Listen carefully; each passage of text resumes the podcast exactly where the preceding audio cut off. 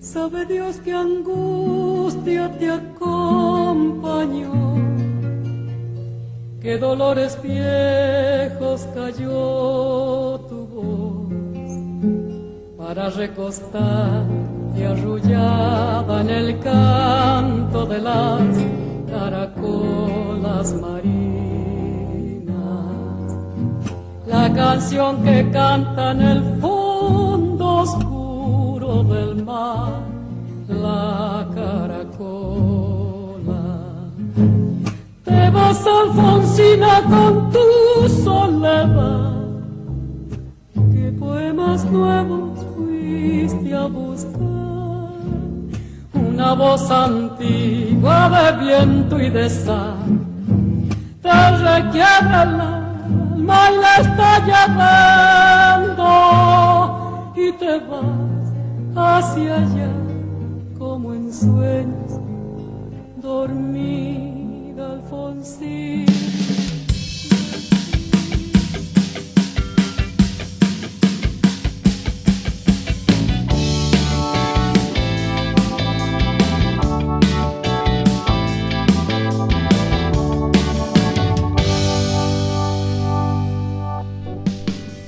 Hola, ¿qué tal? ¿Cómo están? Les saluda Marlon Ábalos hoy en un nuevo episodio, nuestro segundo episodio de Verso Salvaje, el podcast donde los latinoamericanos conversamos sobre poesía, sobre literatura latinoamericana. Hoy en este segundo episodio eh, vamos a conversar, a conocer un poquito sobre Alfonsina Storni. ¿Saben quién es Alfonsina Storni? Bueno, en unos segundos iniciaremos con su historia.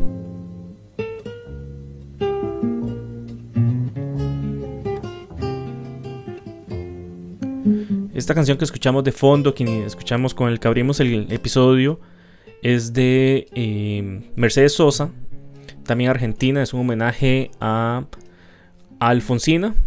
Alfonsina Storni nació el 29 de mayo de 1892 en Capriasca, en Suiza, y falleció muy joven, eh, en 1938, un 25 de octubre de 1938 en Mar del Plata fue poeta y escritora argentina. Eh, bueno, y se la ha vinculado con el modernismo, uno de los géneros literarios. Alfonsina tenía todo para fracasar. Era mujer, era pobre y nació en una época tal vez equivocada para muchos, a principios de siglo. Siempre escribió con voz femenina, potente, irónica y moderna, en una época donde tenía todo en contra, como decíamos. Incluso fue vicepresidente del Comité Feminista de Santa Fe y dicen que hace 80 años ya empezaba a hablar de patriarcado. Eh, fue integrante de la Asociación Pro Derechos de la Mujer y contribuyó a la creación de la Sociedad Argentina de Escritores. Ella misma se autodefinía como la loba en sus poemas.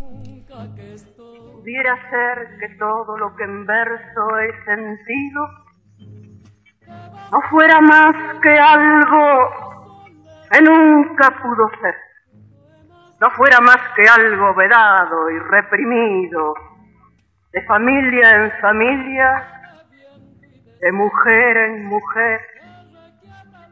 Dicen que en los solares de mi casa medido estaba aquello que se podía hacer. Dicen que silenciosas las mujeres han sido de mi casa materna. Ah, bien pudiera ser a veces en mi madre apuntaron antojos de liberarse, pero se le subió a los ojos una honda amargura y en silencio lloró. Todo esto mordiente, vencido, mutilado, todo esto que se hallaba en su alma encerrado, pienso que con mis versos lo he libertado yo.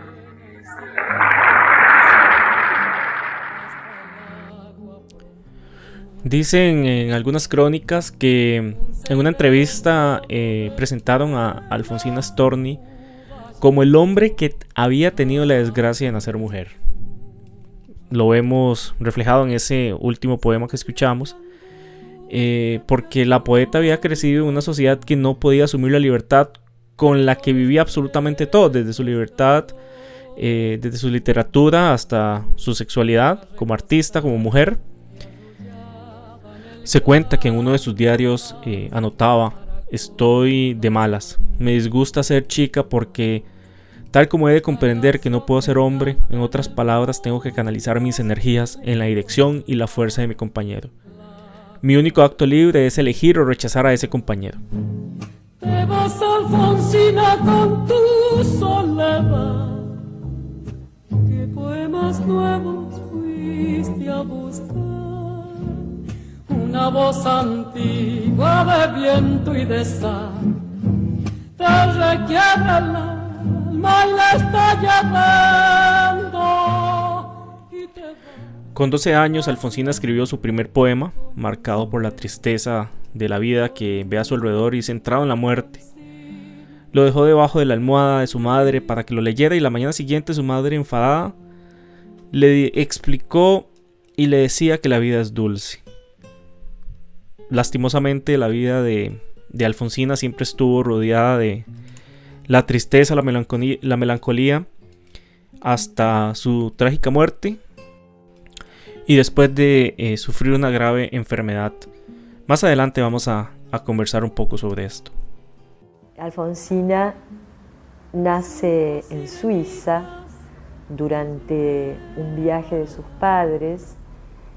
Eh, es un viaje hecho para remediar la situación de enfermedad nerviosa, como se le llamaba en la época, de Alfonso Storni, su padre.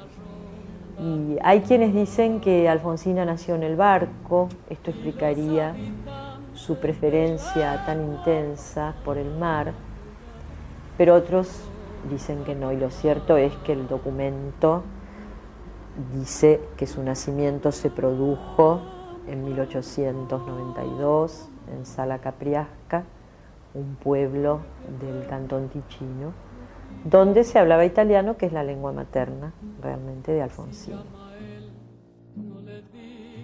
Me faltaba un amor y ya lo tuve, una infamia también y di con ella, un engaño y lo hallé. La savia sube a cupular mi vida en una bella rama cargada que pesar me siento y empiezo a madurar. Estate atento. Alfonsina publica sus primeros versos en las revistas Mundo Rosarino y Monos y Monadas en Argentina. A la vez eh, sufre su primer desengaño amoroso con un hombre casado, 24 años mayor que ella, eh, y que además la deja embarazada. Alfonsina eh, se refugia bueno, en Buenos Aires, pero decide tener al hijo que lleva dentro y con 20 años da a luz a Alejandro, su único hijo. Otra de las constantes que se pueden advertir en la obra de Alfonsina es el reclamar un, un lugar distinto frente al hombre, pero ya no desde ese yo femenino, sino más bien desde un, un nivel abstracto y más externo con afirmaciones de tipo general. Es decir, frente al tú me quieres blanca, que es absolutamente personal, hay afirmaciones de tipo general que reclaman incluso frente a la tradición familiar.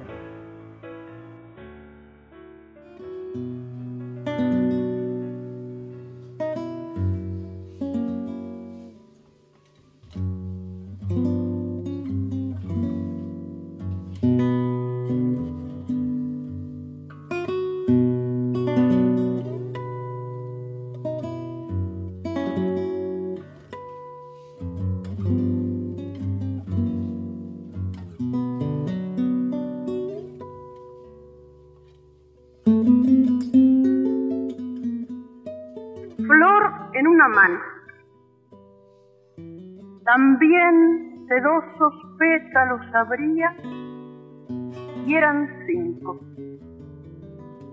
Crecido su rosado, entre los dedos reposaba blanda, casi dormida ya en el sueño fuerte. sombreaba los canales diminutos de la mano, sepulcro de sus horas, y como un cuerno alzaba un petalillo más allá de los otros resignados. Cuán gemelos sus pálidos perfiles, y una sin huesos, dócil a los vientos, la cabeza entregada en los caminos y otra ungulada, presta a la rapiña, con lacres de Satán y aleccionada en viejas artes negras, sabedora.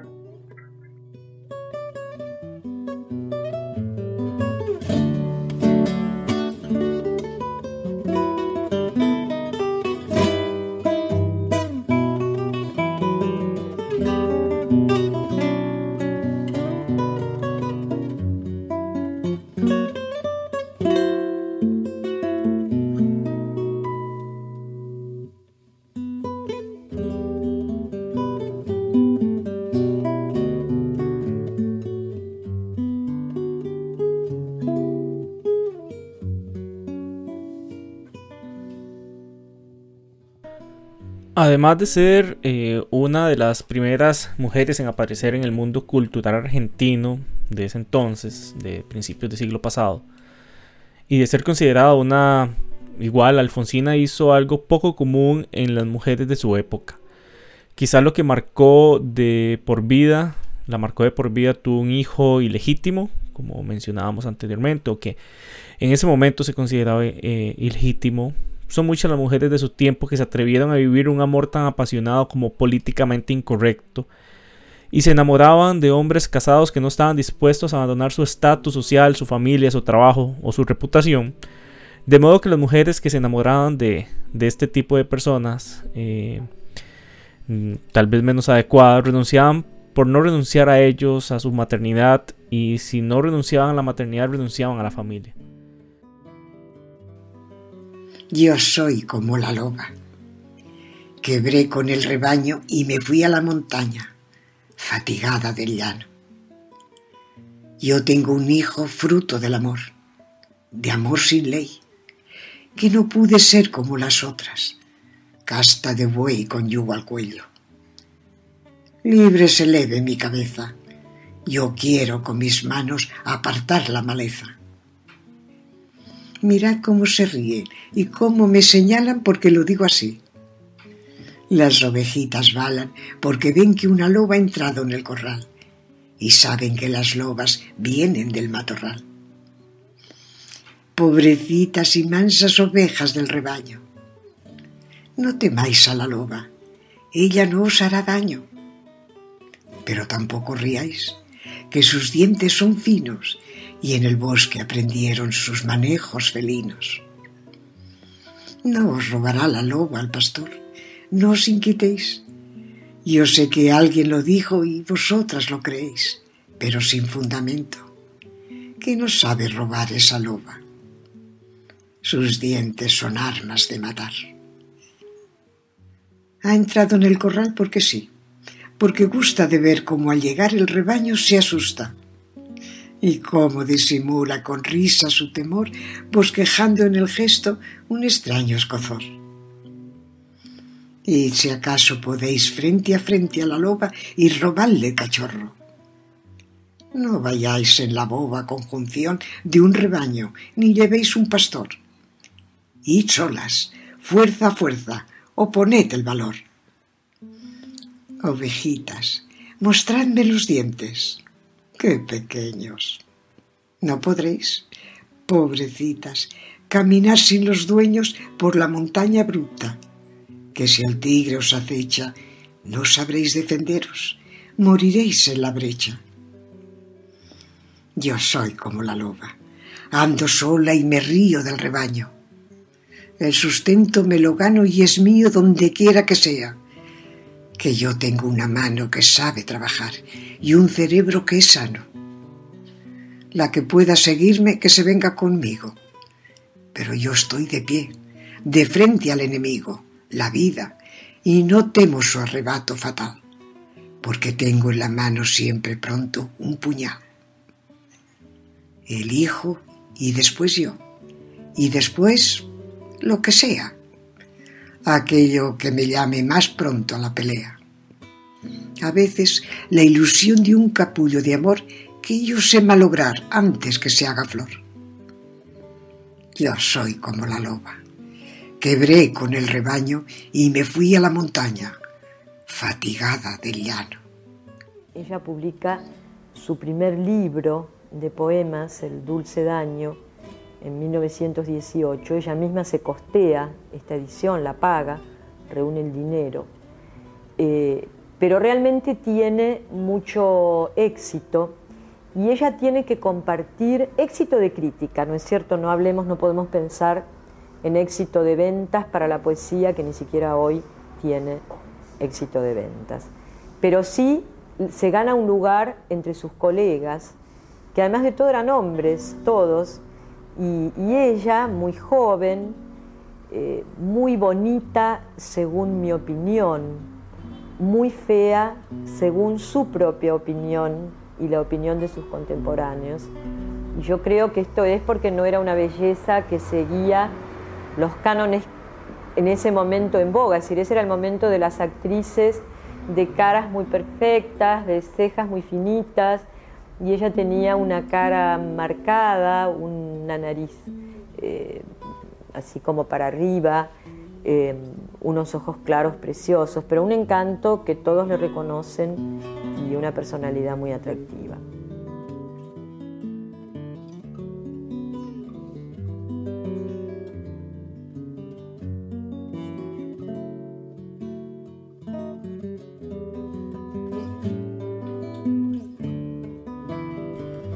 Sin dejar de escribir sus obras Ocre en 1925 y Poemas de Amor en 1926, que expresan el resentimiento femenino hacia el hombre que simplemente busca la comodidad. Comparadas con sus trabajos anteriores, estos son poemas más cínicos e irónicos que expresan su actitud cada vez más mordaz hacia los hombres. En sus recurrentes viajes a Uruguay la acercaron a colegas como Juana de Ibarburú, o eh, también el célebre Horacio Quiroga, con quien mantuvo una profunda amistad y en la, década, en la década de los años 30 conoció en Europa a otro de sus referentes, nada más y nada menos que Federico García Lorca. Río de la Plata en arena pálida. ¿De qué desierto antiguo eres memoria? Que tienes sed y en agua te consumes y alzas el cuerpo muerto hacia el espacio como si tu agua fuera la del cielo. Porque quieres volar y más se agitan las olas de las nubes que tu suave yacer tejiendo vagos cuerpos de humo que se repiten hasta hacerse azules. Por llanuras de arena Viene a veces sin hacer ruido un carro trasmarino y te abre el pecho que se entrega blando. Jamás lo escupes de tu dócil boca. Llamas al cielo y su lunada lluvia cubre de paz la huella ya cerrada. Es en el verano de 1935 cuando Alfonsina descubrió que tenía cáncer de mama. Eh, bañándose en el mar, una ola fuerte y alta la golpeó en el pecho sintiendo un dolor muy fuerte y perdiendo el conocimiento. Descubrió eh, un bulto en el pecho que hasta el momento no se había notado. Fue operada y aunque se pensaba que era un tumor benigno, en realidad tenía ramificaciones, por lo que la mastectomía le dejó grandes cicatrices físicas y, emocionales.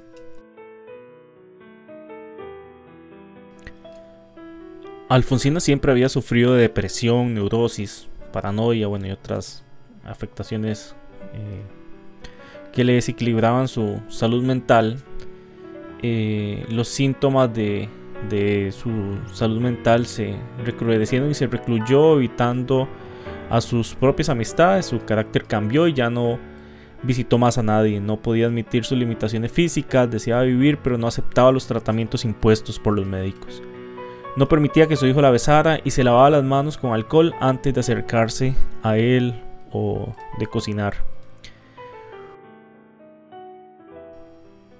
La trágica muerte de Alfonsina ha sido eh, inmortalizada, bueno, en la canción que escuchábamos al principio, Alfonsina y el mar, que fue escrita por el pianista argentino Ariel Ramírez y por el escritor Félix Luna y publicada por primera vez en el disco de Mercedes Sosa llamado Mujeres Argentinas en 1969.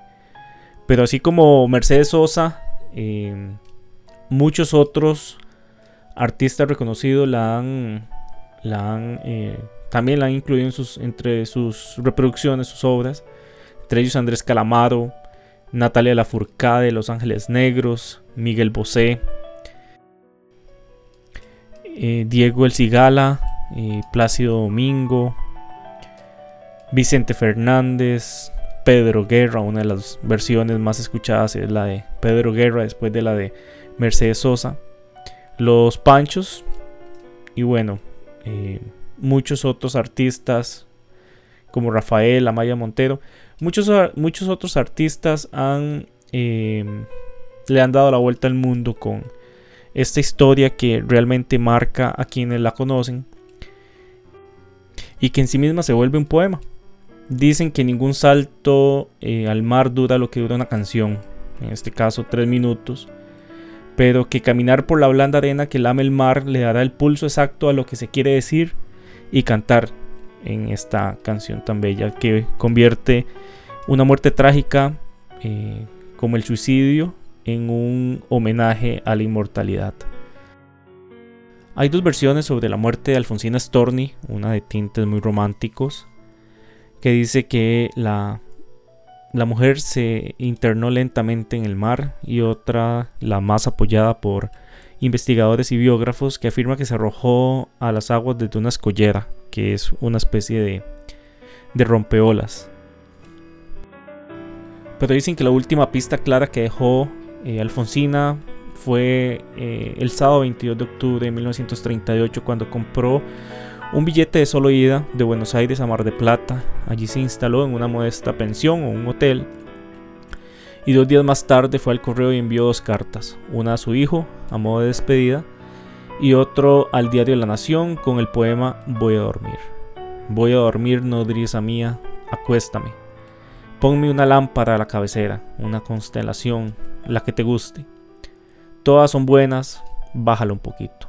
Algunos de los versos que se publicarían un día después de su muerte. Dientes de flores cofia de rocío, manos de hierbas. Tú, nodriza fina, tenme prestas las sábanas de rosas y el edredón de musgos escardados. Voy a dormir, nodriza mía. Acuéstame. Ponme una lámpara a la cabecera, una constelación la que te guste. Todas son buenas. Bájala un poquito. Déjame sola. Oye romper los brotes. Te acuna un pie celeste desde arriba y un pájaro te traza unos compases para que olvides. Gracias. Ah, un encargo. Si él llama nuevamente por teléfono, le dices que no insista, que he salido. Hay distintas posturas en relación con esto. Por un lado, también lo que tiene que ver con lo social, porque en la época de su muerte, 1938, otros escritores se suicidan también. Horacio Quiroga, su gran amigo, eh, Leopoldo Lugones, no tan amigo, pero otro poeta muy importante para la Argentina, eh, actores, Florencio Parravicini, por ejemplo, Méndez Calzada, un narrador un poco después. De modo que la teoría clásica sociológica que habla de que el suicidio se produce en condiciones de anomia social eh, valdría también para su caso. Pero en, su caso en particular entran también otros componentes. Eh, yo creo que la historia familiar es un condicionante muy fuerte. Yo creo que ella tenía eh, una fragilidad, en todo caso afectiva, muy grande. Es decir, esta fortaleza que hizo que llevara adelante su vida con su hijo, con las críticas, prácticamente sin el apoyo de nadie. Eh, esta fortaleza en el fondo esconde una gran fragilidad. Pero además se suma el hecho de su enfermedad, eh, es decir, pocos años antes de morir, ella padece un cáncer, se la opera y conjeturalmente puede decirse que poco tiempo antes de su suicidio la enfermedad tiene un rebrote. Em, no nos olvidemos de que en esa época una enfermedad de esta naturaleza era una condena no solamente a la muerte, sino al dolor y al deterioro físico. Eh, entonces, dentro de esto entra como una decisión eh, que otros intelectuales, incluso de su época en otros países, tenían asumida. Ella no era religiosa, no había practicado nunca ninguna religión, y se entiende de esta manera. Es decir, yo creo que es la suma de los componentes. El 25 de octubre de 1938, un diario de Mar del Plata, en una pequeña gacetilla de su página policial, refería que esa mañana había sido encontrado el cadáver de una mujer pobremente vestida, sin ningún documento de identidad. Solo horas después se supo. Alfonsina Storni, una de las más grandes poetas argentinas, se había suicidado la noche anterior arrojándose al mar. La canción que canta en el fondo oscuro del mar, la te vas, Alfonsina, con tu soledad. ¿Qué poemas nuevos fuiste a buscar? Una voz antigua de viento y de sal te requiere el alma y la está llamando y te vas hacia allá como en sueños dormir. Alfonsina vestida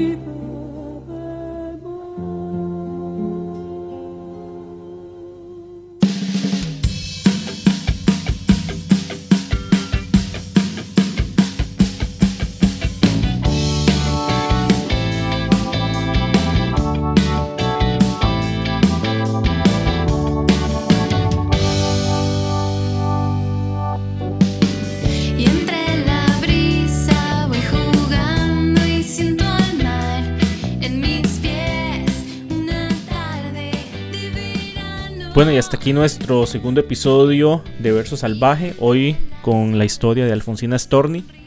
Eh, recuerde que todos los jueves un nuevo episodio, un nuevo capítulo. Eh, recuerden seguirnos en nuestras redes sociales, en Twitter como Verso Salvaje, en Instagram como Verso Salvaje. En Facebook aparecemos como Benedetinos. Somos una comunidad de 240 mil personas, más de 240 mil personas de toda Latinoamérica que compartimos el mismo gusto por la poesía. Para la edición de este episodio se utilizó eh, material del el sitio web Cervantes Virtual, así como de YouTube la interpretación de Feli Uveda y de Johann Sebastian. Nos escuchamos el próximo jueves con un nuevo episodio de Verso Salvaje. Ese tercer episodio va a estar dedicado al poeta costarricense Jorge de Bravo. Hasta entonces.